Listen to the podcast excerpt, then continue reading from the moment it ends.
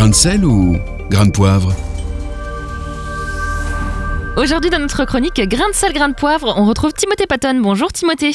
Bonjour Lisa, bonjour Nathanaël. Alors maintenant que tous les enfants et les jeunes sont de retour en classe, vous avez un mot à dire sur l'école, Timothée? Oui, plus exactement sur certains cours à l'école. Des cours qui non seulement sont une grande perte de temps, mais qui au cours d'une vie ne servent pas à grand-chose. À lesquels par exemple, Timothée? La chimie. Comment se fait-il qu'on enseigne encore la chimie en France? Non, mais vous en connaissez des gens qui disent Waouh, heureusement que j'ai passé des centaines d'heures dans mon adolescence en classe de chimie et de physique. Ça m'est tellement utile aujourd'hui. Et les mathématiques, ça sert quand même, euh, Timothée?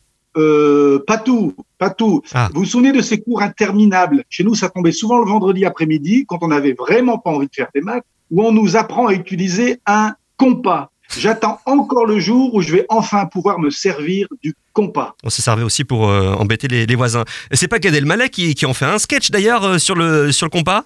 Oui, tout à fait, tout à fait. Eh bien, lui aussi, encore aujourd'hui, à mon avis, se demande à quoi le compas peut bien servir.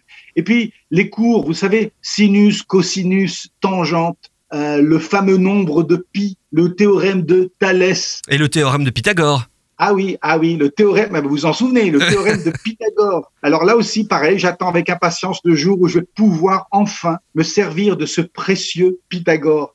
Euh, Le jour où ça viendra, vous savez, j'écrirai une lettre au ministre de l'Éducation pour le remercier d'avoir introduit dans toutes les écoles de France le théorème de Pythagore. Parce que quand un jeune a fini d'étudier, de disséquer, d'analyser en long et en large le théorème de Pythagore, quand il a fait tous ses devoirs à la maison et toutes les interrogations écrites en classe, il doit finir par se dire Ah, si les adultes m'ont fait passer tant de temps sur Pythagore, c'est qu'ils savent de quoi ils parlent. C'est que ça va vraiment, vraiment m'être utile dans la vie. Alors si l'on réduit les cours de chimie, de physique et certains cours de mathématiques, on les remplace par quoi?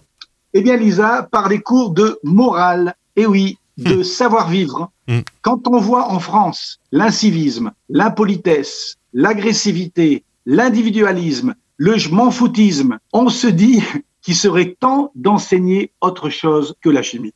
Quand on voit des individus jeter leurs ordures dans le caniveau plutôt que dans la poubelle, ou taguer les murs et les bâtiments de nos villes, laisser leurs chiens se soulager au beau milieu du trottoir, on se dit que des cours de civisme auraient pu servir. Et, vous savez, au-delà des cours de civisme, c'est un retour aux valeurs judéo-chrétiennes qu'il nous faut vraiment. Vous savez, ces valeurs tirées de la Bible qui ont été les fondements de notre société. Parce que quand ces valeurs-là ne sont plus enseignées à l'école comme à la maison, c'est toute la société qui se fissure. Hmm, Merci beaucoup Timothée Patton. Réécoutez, partagez. Tous vos replays sont sur farfm.com.